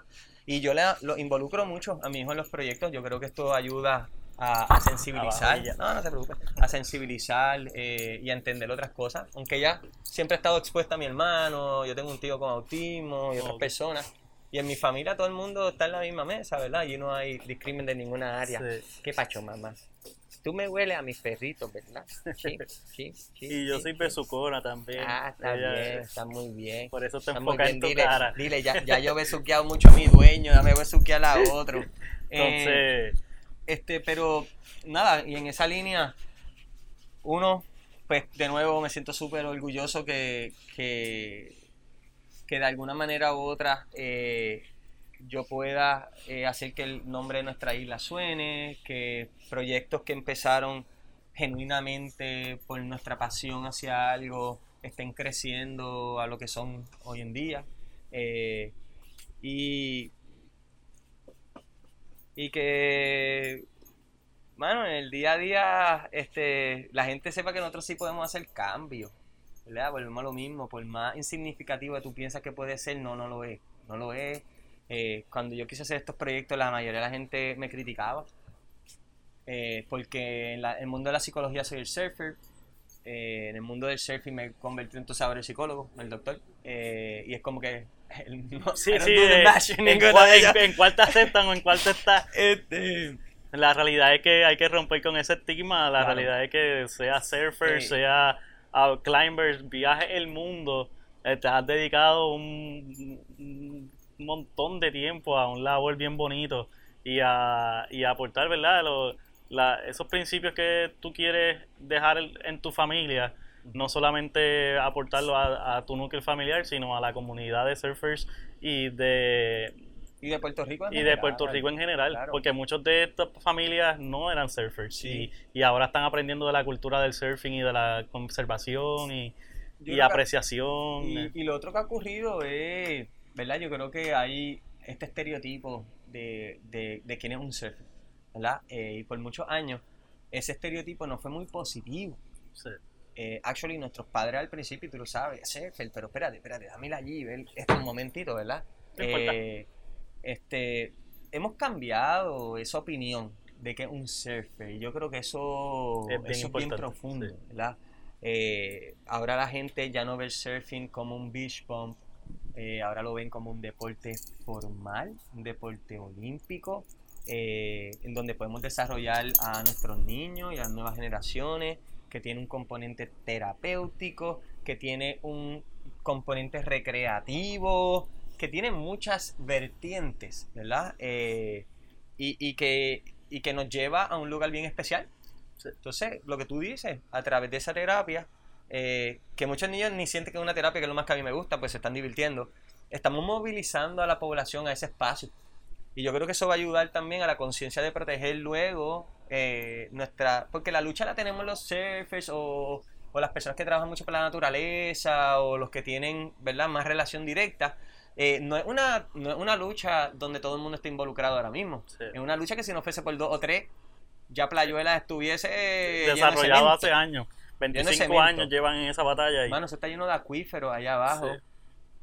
Imposible construir ahí, pero el dinero, aquí nosotros sabemos que hace que baile el mono que mueve, mucho más de lo que mueven los eh, recursos eh, el lugar. Eh, mira, Pero creo que hay una ola, creo que hay una ola gradualmente, se están formando organizaciones como para proteger los intereses de, de las compañías de outdoors y, y de valorar lo que, lo que como en Estados Unidos en muchos estados eh, se valora lo que es el Gran Cañón o se valora lo que son estas, estas cadenas de montaña, porque eso es lo que atrae a su turismo. Y cuando en Puerto Rico logremos a que todo el mundo sea el que disfruta de esas facilidades o no, lo entienda, pues vamos a ver que es, todas esas cosas son los que atraen a todos esos turistas de Puerto Rico, son los que motivan a venir a surfear o a escalar o, o a caminar el yunque, que es una cosa, o sea, e, es, esas cosas son bien especiales. Y no solamente puede ser lo que es un parque forestal lo que se protege, que, hay que dejar lo que ya nos queda de costa hay que mantenerlo porque a veces uno va a República Dominicana o a áreas de California que tú no puedes accesar la costa.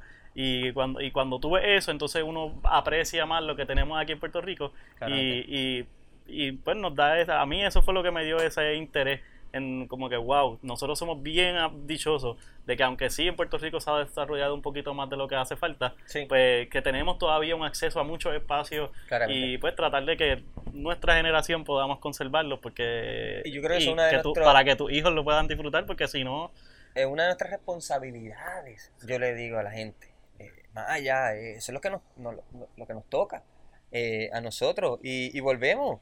Ahora somos un grupo de profesionales eh, este, que, que, tenemos voz y voto. Eh, así que hay que aprovechar. Y si ahora, pues, pues, pues oye, yo tengo buen lugar, pues tengo que ir allí, ¿entiendes? Es mi responsabilidad.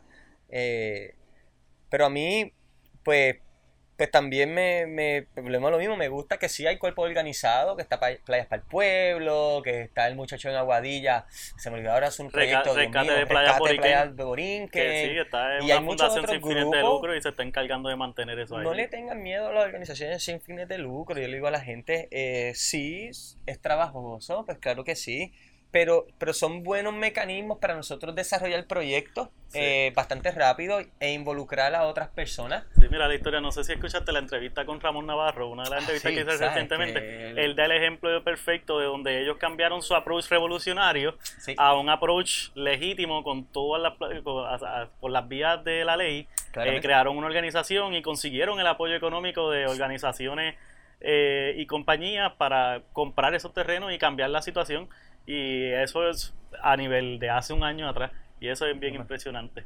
Una de las últimas cosas así que quería preguntarte era, ahorita me mencionaste que tenías en mente hacer, trabajar un libro con esta documentación.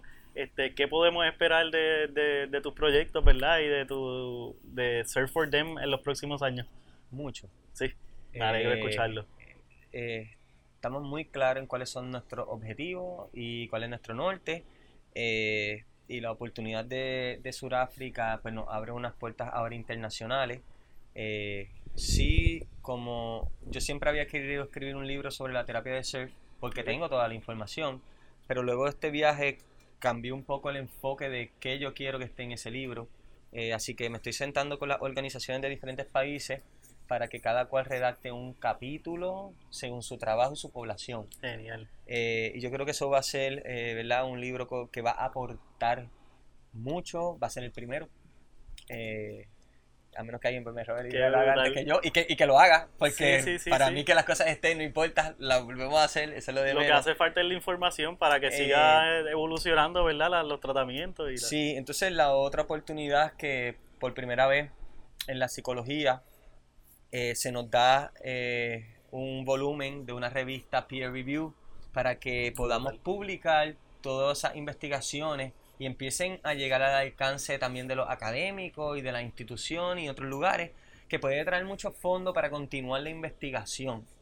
Eh, porque la mayoría de los fondos eh, para research vienen de instituciones académicas, vienen de cuerpos como el National Institute of Health que quieren investigar, pero tiene que ser a través de una academia formal. No es porque yo quiera ir allí, repartir unos papeles y hacer mis cálculos, eso no es una eh, ¿verdad? investigación científica formal.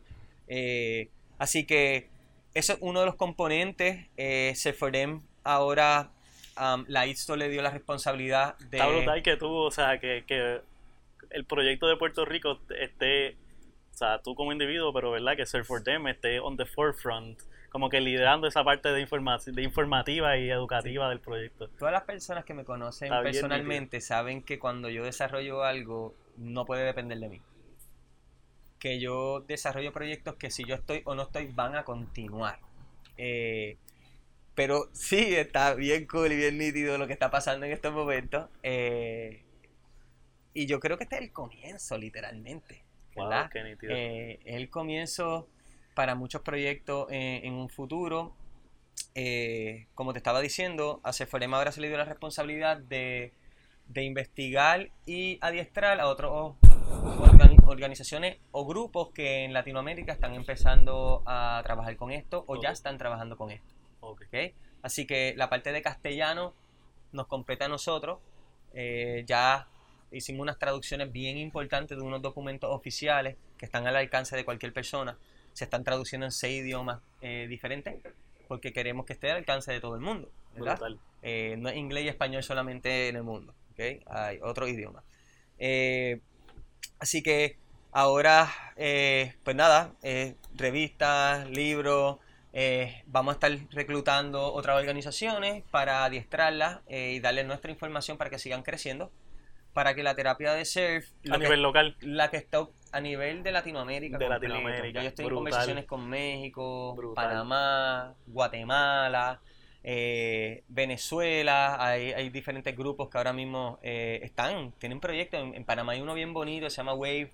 Trabaja con niños eh, y escuelas públicas utilizan el surf para recaudar fondos le dan terapia a los nenes y habilitan las escuelas. Me parece una idea genial, eh, este, enfocado siempre ¿verdad? en las nuevas generaciones, eh, no porque las otras no lo necesiten, pero porque pues, entendemos que vamos a tener más frutos eh, en esa generación. No obstante, en agosto nosotros hicimos una actividad en, en Jobo con personas paralíticas y cuadraplégicos, fueron 25. Y mayormente eran adultos, ¿verdad? Eh, todos eran adultos. Eh, esta organización la hizo, ese evento lo hizo Spinal Cord Injury.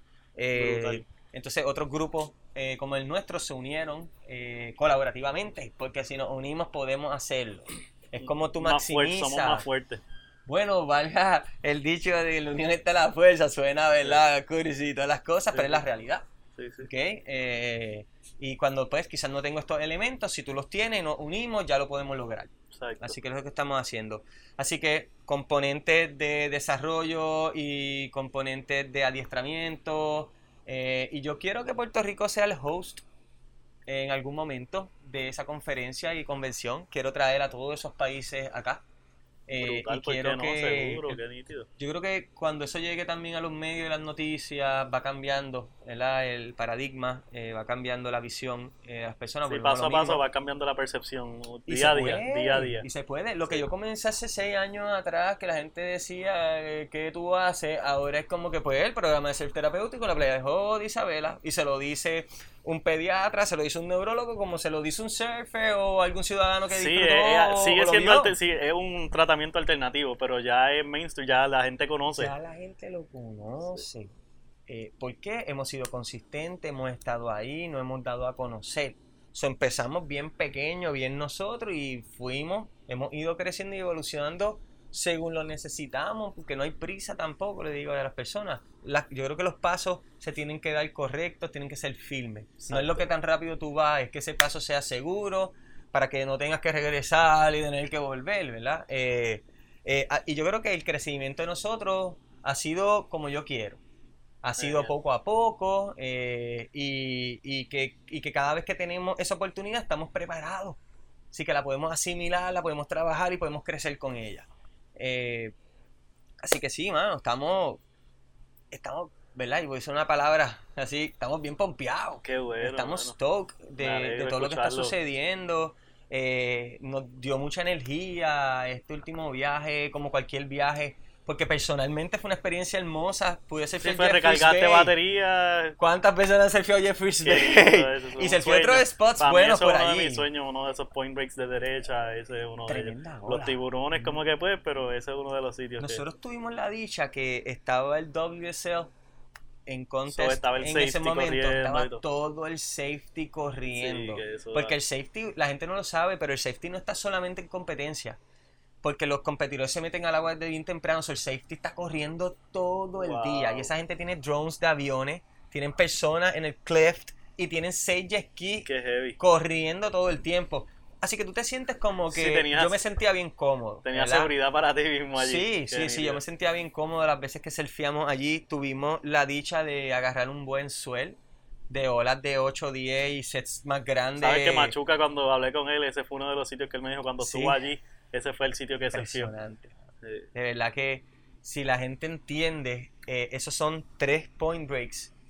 Actually, un cuarto que inclusive conecta. Que conecta. Cuando eso está on, son tres picos que conectan. Eso es como, si Wilderness conectara con, con el Mix, con el Mix que llegara al Pressure y algunos días a, a, a, Wishing Well. Es eso, yo no estoy bromeando. Lo que pasa es que la, ¿verdad? Eh, en términos geográficos y cómo es esa costa, pues se da para que eso Tiene las propiedades de punta, más, que aquí. No, cuando yo me asomé, eh, eh, el mejor día fue una mañana en particular, que fue las finales de, la, de las mujeres. Cuando yo me asomé por la mañana, yo, se por poco se me olvidó ponerme el wetsuit, porque quería correr al agua, como le digo a la gente. Esa es otra dinámica.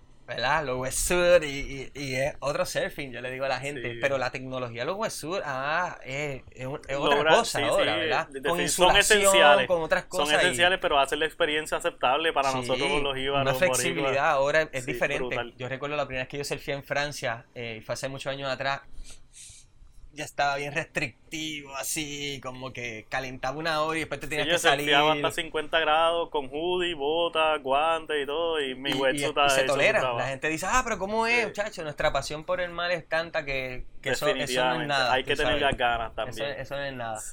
Eh, pero sí, todo, todo eso. Nada, pues para darle un closure entonces. yo, tú eres bien de palabras de motivación, ¿verdad? Entre las conversaciones que hemos tenido, eh, pues siempre eh, tú eres bien versátil con la palabra. Quisiera que le diera alguna algún mensaje a los jóvenes boricuas, ¿verdad? O, o después del mundo, como que de, pues, de motivación, de, de apreciar los elementos que tenemos como que quizás para terminar esta entrevista. Yo creo que empezamos por decir que todos fuimos jóvenes, ¿verdad? Eh, y que es un espacio de crecimiento, ¿verdad? Así que en la juventud uno experimenta mucho, ¿verdad? Así que lo primero es que ojo con que tú experimentas, y soy sincero, y eso lo digo más como psicólogo que como cualquier cosa, eh, porque tomamos decisiones y ante las decisiones vienen unas consecuencias también, ¿verdad? Eh, entonces, cuando somos adolescentes, algunas veces, eh, pues todavía estamos buscando qué vamos a hacer y cómo nos vamos a desarrollar y hacia dónde enfocarnos. Eh, uno, que no hay prisa. ¿verdad? Yo eh, decidí estudiar psicología, creo que estaba como en el segundo año de universidad y acabándose. no hay ninguna prisa para eso. Pero que sí, nosotros tenemos que entender que nuestras acciones tienen efecto en nosotros y en otros. Eh, así que no es que vivamos como santos y haciendo todo perfecto, eso no existe, ¿verdad? Pero yo sí motivo a, la nueva generación de Puerto Rico, número uno, a creer en ellos y a creer en su isla, a educarse lo más que puedan en sus áreas que quieran. Y a eso digo que no necesariamente es una institución académica y tengo que ser sincero, esa fue mi experiencia y qué bien, pero yo conozco otros amigos que se han desarrollado en otras áreas, son súper exitosos y contribuyen igual o más. Si eres apasionado y eso, puedes perseguir tus sueños. Que literalmente eso, que seamos pasionales, que cuando hagamos las cosas, las hagamos bien y con ganas. Eh, yo creo que ahí es donde nosotros nos distinguimos de los demás.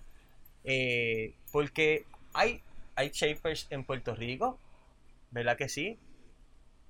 Pero el que le pone ese amor, ese cariño, el que le dedica quizá un día más o una semana más a esa tabla, el que el detallito Sobresale siempre. Sobresale.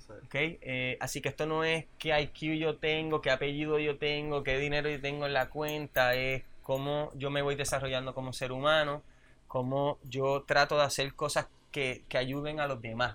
Yo le digo, y mi hija eh, sabe esto, que existe una regla social bien importante y que si todos la seguimos las cosas van a estar bien. Exacto. Que cuando ella va a hacer algo que se pregunta ella misma si eso ella quiere que se lo hagan a ella. Importante. reflexión, introspección. Si es no, pues desiste inmediatamente de lo que iba a hacer.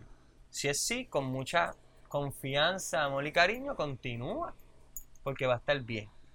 Que que vivimos en un paraíso que lo tenemos que conservar, que necesitamos que estén conscientes, que lo protejan con uña y pezuña, porque si lo perdemos no tenemos cómo retomarlo. Eh, y eso es lo que yo quiero, que la gente esté muy consciente también, que el puertorriqueño es una persona sumamente talentosa. Por eso nos conocemos en cualquier rincón del mundo. A donde va el boricua brilla ya sea en lo que sea, porque somos buenos en todo. Y yo creo que eso tiene que ver con toda esta mezcla que nosotros hemos, ¿verdad? Eh, en términos culturales tenemos. En Harvard es un estudio que, la genética del puertorriqueño es la perfecta, dice. ¡Wow! impresionante. Eh, ya yo sabía que teníamos las mujeres más bellas del mundo, pero no, sabía la otra parte. Eh, mire, que somos gente muy talentosa, gente con muchos recursos que, venimos de un lugar eh, con una historia muy bonita, que la tenemos que conocer también. Yo trato de enseñarle la historia de, nuestra isla a, nuestros hijos.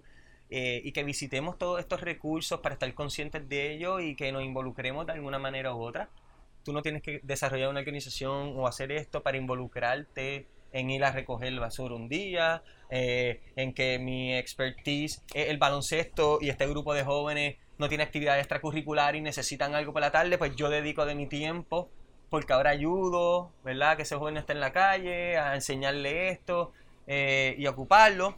Así que yo creo que eh, es un llamado a que no solamente a la juventud, yo creo que esto es un llamado a todo ciudadano boricua eh, y, y, lo, y los adoptados que tenemos aquí, que algunas veces vienen de otros países, son más boricuas que los mismos boricuas y se preocupan más por esto porque lo, lo ven, lo aprecian y, y, dicen, no, yo no quiero perder esto, déjame Esto fue lo que me trajo a mí esta islita, que no se pierda. Sí, yo creo que esto es un llamado a todo el mundo a entender que somos muy dichosos eh, y, que, y que no podemos tampoco recostarnos eh, y dejar que otros eh, nos quiten de la mano lo que es nuestro.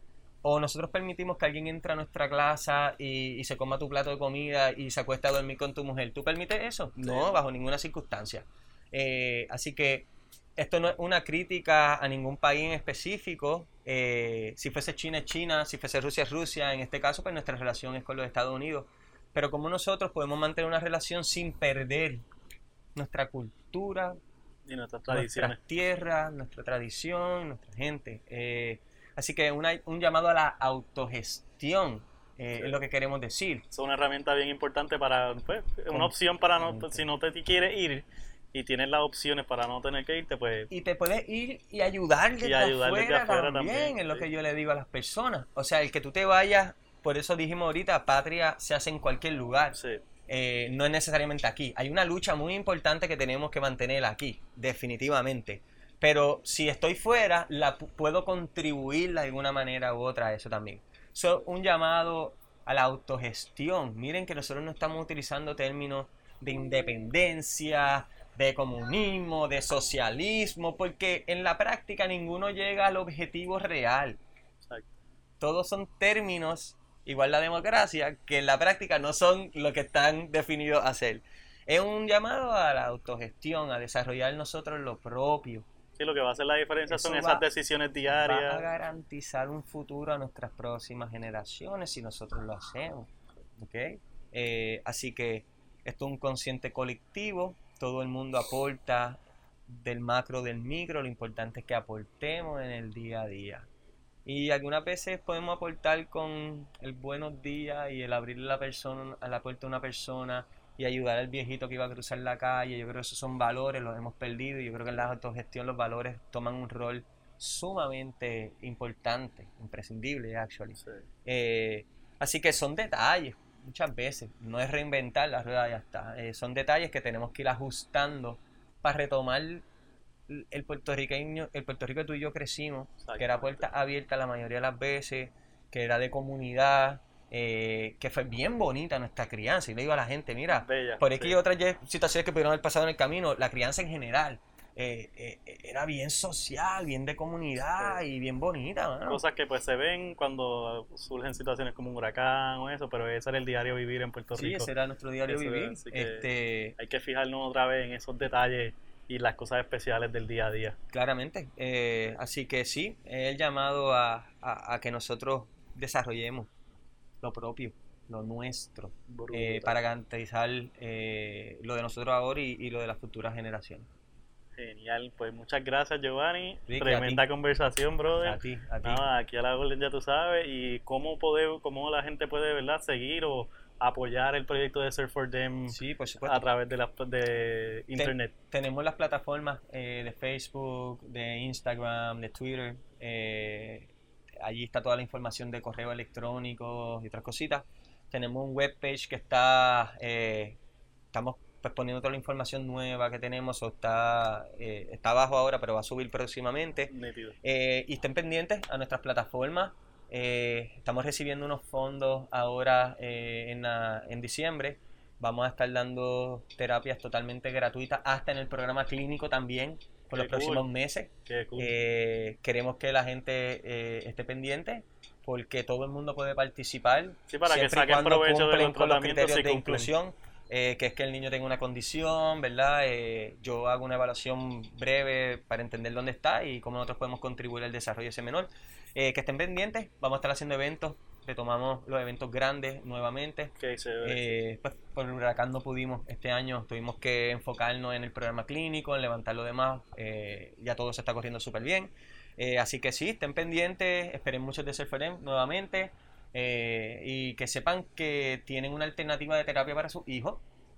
Importante. que incluye a la familia, el sistema completo eh, y que es bien dinámica y, y muy diferente a lo que han experimentado anteriormente. Así que invitamos a la gente a que nos visite. Sabes que las puertas Sí, de sí, Surferem sí. siempre están La abiertas. experiencia no se limita a la familia, sino que la- la, gente que está alrededor se nutre de eso. Así que yo los invito. Sí, y que vayan bien cual- bonito. Cualquier sábado Exacto. nos pueden visitar a la playa de Jobo en el municipio de Isabela. No nos tienen que decir, ah, yo voy allá, al revés. Nos encantan esas visitas así de momento. Esporádica, Eh, espontánea. sí, queremos que las personas conozcan a los padres, vean a los niños y vean nuestro trabajo, porque yo creo que nuestro trabajo eh, adquiere más valor eh, y la gente lo entiende más cuando lo, lo experimenta, cuando lo viven y cuando ¿verdad? lo ven y cuando hablan con los padres y los padres dan esa Sí, es, retroalimentación. es algo como estábamos hablando ahorita, algo que ya se entiende, pero cuando tú lo ves, eh, entiendes la magnitud de Sí. lo que está pasando ahí. O Exactamente. sea, llega a otra, a otro, a otro nivel.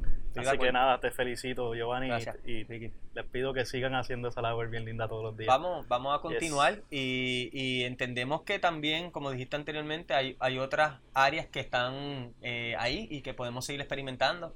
Eh, así que empezamos por el surf y nos ha dado muy buenos resultados, pero sabemos que hay otras eh, modalidades y prácticas que también pueden ayudar mucho. Así que entendemos que en algún momento nosotros también o o, algo. o vamos a estar desarrollando. Brutal. Eh, Surfonen, en mi finalidad, yo quiero que sea un centro interdisciplinario real Ok. y que sea en la playa para yo poder trabajar la parte clínica de oficina y la parte alternativa, eh, porque a la playa puede llevar caballos terapéuticos, perros terapéuticos y otras cosas, tenemos. sí, sí, Eh, así que como yo puedo cool. eh, tener todo en un mismo lugar, así que entiendo que en los próximos años hacia ahí es que también nos dirigimos. Genial. Pues estaremos pendientes entonces. Sí. Gracias, Giovanni. Hasta la próxima. Aquí. Yes.